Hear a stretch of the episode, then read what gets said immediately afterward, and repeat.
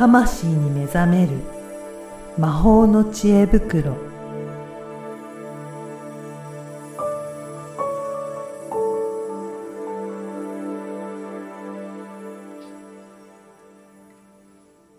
こんにちは、小ラボの岡田です。こんにちは。リアルスピリチュアリスト橋本由美です。ゆみさんよろしくお願いしよろしくます。お願いします。あの、8月に入りましたが、はいい、かがですか？もう暑いですよね。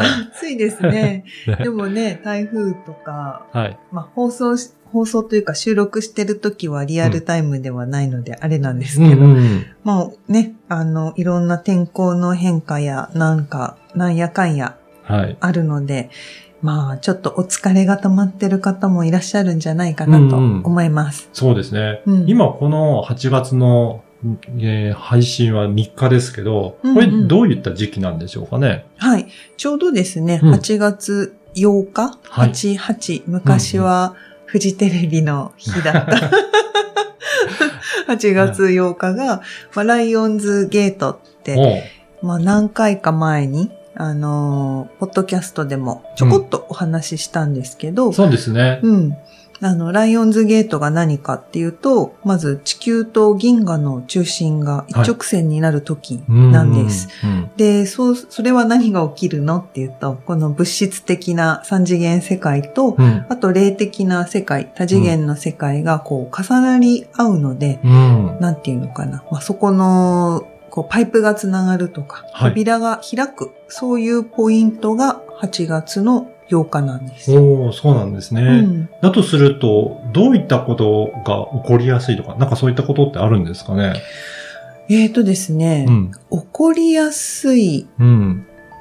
まあ、あの、スピリチュアルが好きな人とか、はい。あとそういうワークをやっている方にとっては、はうん高次元とつながりやすいとか、あと、まあ、瞑想でも拡大しやすいとか、うんメッセージを受け取りやすい、そういうことがありますい。ね。ううんん。なるほど。じゃあ、この時期になんかこういったことした方がいいよとかっていうのはあるんですかね？はい、あります。うん。えっと、まあ、その、一個、うん。まあ、二つ大きくあって、はい。まあ、一つは多次元が重なるということは、うん。見えない存在たちのサポートも得られやすくなるってう。いうんポイントがあります。はい。なので、あの自分がこういうことをやりたいなというのが、こう適切にうんあの伝えられるように、まあ、伝えるっていうのは高次元存在じゃなくても、お友達とか、うんまあ、ブログに書くとか、自分の中でこれをやるぞって決めるとか、うん。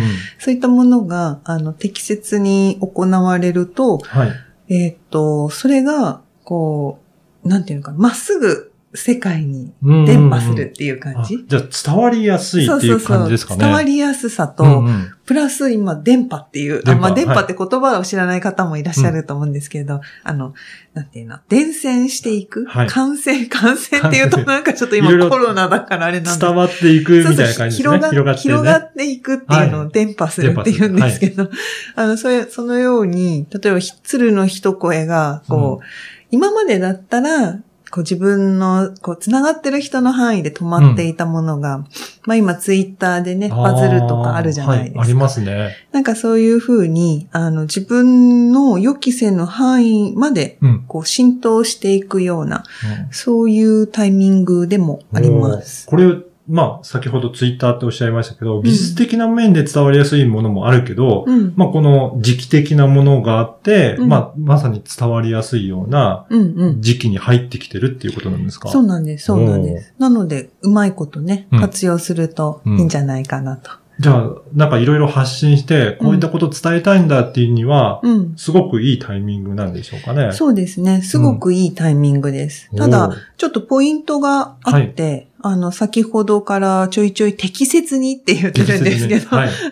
やっぱりそのね、的の絞り方っていうか、はい。あの、もうちょっと深く言うと、本当の本当のところを言わないと。はい。っていうのはどういうことかっていうと、はい。これ、あの、まあ、よくいろんな方に言うんですけど、えっ、と、例えば本当にやりたいことが、うん。うん旅行に行きたいだったら、うん旅行に行くために必要なものは、例えば20万円とうん、うかん、うん。だったら、あの、これお願いの仕方に、の時によく言うんですけど、はい。あの、20万円くださいっていうお願いをしちゃうと。はい。でそうすると、その適切な本当のところはっていうところで言うと、本当のところは旅行に行きたい。うんうんさらに、もっと本当のところは旅行に行ってリフレッシュしたいとか、はい。新しい刺激が欲しいとか、うんなんか、旅ただの旅行じゃなくて、うん旅行に行くことで本当に得たいものっていうのがあるはずなんですよ。はい。ここを抑えておくっていうのがすごく大事で、うんうんここを抑えずして、あの、なんかこう、最近ね、インフルエンサーになりたいって何人かかはいら相談されたことがあるんですけど、はい。あの、その、インフルエンサーになりたいって、じゃあ言ったら、うん伝播するんだから、インフルエンサーになれるのかっていうと、なれる人となれない人がやっぱ出てきます。うん。で、これは、なれる人は、その、核の本当の本当のところが自分でしっかりつかめていて、うんそれを配信してる人は、はい。あの、ある程度、こう、広がるうんお。客さんだったり、あの、オーディエンスが広がっていくんですけど、うん。そうじゃなくって、何かその、有名になることで、うん。あの、なんていうのか、自分の存在価値を高めたいみたいなのが根っこにあると、はい。言いたいことと認められることっていうのは、うんこれ全然別なことになってくるので、なので、本当の本当のところっていうのを自分が掴んでおくと、いなおいいんです。いや、そういうことですね。だから、そこの部分を伝えずに、うんなんか表面的なことだけを、えーそれをやりたいって言っても、うん。本当の本当のことじゃないので、うん。ちゃんと伝わっていかないっていうことそうそう、なんですそうなんね。です、そううなんです。ん。だから、20万円欲しいんじゃなくて、リフレッシュするための旅行に行きたいだと、うん。別の方法でそれが実現できる可能性もあるっていうことなんですかね。そうなんです。そうすると、オーダーの仕方はうん、リフレッシュがしたいなんです。旅行に行きたいじゃなくて、はい。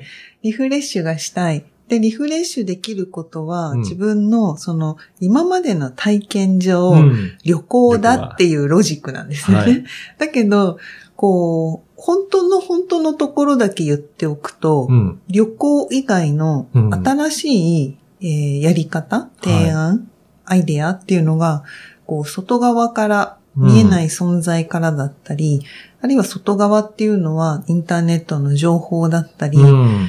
誰か友達からのなんか情報だったり、はい。なんかそういうのでもたらされるんですよね。うん。なので自分のその今までの体験とかはい。考え方にこう縛られない方がいいっていうのが今の、時期のまあ、ポイント二つ目っていう感じですね。いうことですね。うんだからそこにとらわれずに、なんか、えー伝えていくことが大切なんですね。うんまあ、うんそれってこの時期に限らずずなんですけど、まあ特に、その、なんていうのかな。前もちょこっと言ったかもしれないんですけど、こう、ちょうどこう、何、ピンライトが、こうテケテケテケテケテケみたいな、の舞台でぐるぐるぐるぐるしてる時に、はい。こう、じゃんって全部のピンライトが一箇所にこう集まった時ってすごい輝いて、うん。こう、明るい中、照らされるじゃないですか。なんか、その時に、じゃあ、岡田さん一言どうぞ、はいみたいな感じなわけですよ。確かに、今そのタイミング来てるから、うんそこをビシッと決められると、そうそうそうしっかりといろんな人に伝わるっていうことですね。そうそう、その瞬うん。間は、周りの人たちもその瞬間ちゃんと集中して聞いてるから、はい。バッと入ってくるわけですよ。そうか。じゃあそのスポットライトが当たってない、あの、まだまだぐるぐるしてる時だと、そこまで伝わらないっていうことですまよね。あ、あの、ね、気になってる人はやっぱ、うんはい。気になってる人には届くんだけど、はい。はやっぱりなんかその、なんていうのかな、違い、違い、いそうですねう。ん。時期的な話で言うと。うん、そこもしっかり押さえた上で、うんえー伝えていくと、伝わり方が今までとも違うので、うんやっぱりこのタイミングでしっかりやっていきましょうっていうことですかね。そうですね。うんその外側に、えー自分がつやりたいことが伝播するもあるんですけど、はい。こう自分自身とつながるっていうのも同じなんですよおね。ー、はいはい。あの自分のそれこそ自分は本当に何がしたいんだろうとか、私の魂って何だろうとか、うんうん なんかそういうぼんやりした時に、まあ、テケテケテケテケとこう、うん ライトがぐるぐるしてたところが、うんこの時期っていうのは焦点がはい。こう当たりやすいので、うん意識をそこに向けておくと当たりやすくなるんうです。ん。なので、さっき言った本当の本当のところってうん、実は探り出すのめちゃくちゃ大変なんですよ。はい。ですけど、まあそこに意識を向けておくと、あの、それが分かりやすくもなるうん。っていうのが、ある種ポイントなので、おおすすめうん。ですね。じゃあ自分自身も何が本当にやりたいことだろうっていうのをちょっと考える時間とかもこういった時期にやるとうんそのスポットライトが自分自身のな、自分の中にも当たりやすいっていうことですかね。そうです、そうです。まあ、そこ、そこに当た、当たれば、うんおのずとうん。外側に反映されていくので、はい。なので、本、本質的に言うと、まあ、うん順番で言うと、うん自分にスポットライトを自分が当てられれば、はい。あの外側にそこから反映が勝手にうん。されます。うん映写機みたいにうん自分の意図っていうのは、こう世界に映し出されていくので、はい。あの、そこ、外に映し出されてるものに何かをしようとするよりも、うんうん内側のその自分の大元をな何か変えた方がうん早かったり、確実だったりするんですようね。ん。じゃあぜひ皆さんも、その、うんまずは自分の大元の部分がどうなっているかっていうところにスポットライトを与える。そういったところから始めていただけるといいですかね。そうですね。はい。はい。ぜひ、今回のお話も参考にして、えー皆さん、えー対応していただければと思います。今回もどうもありがとうございました。ありがとうございました。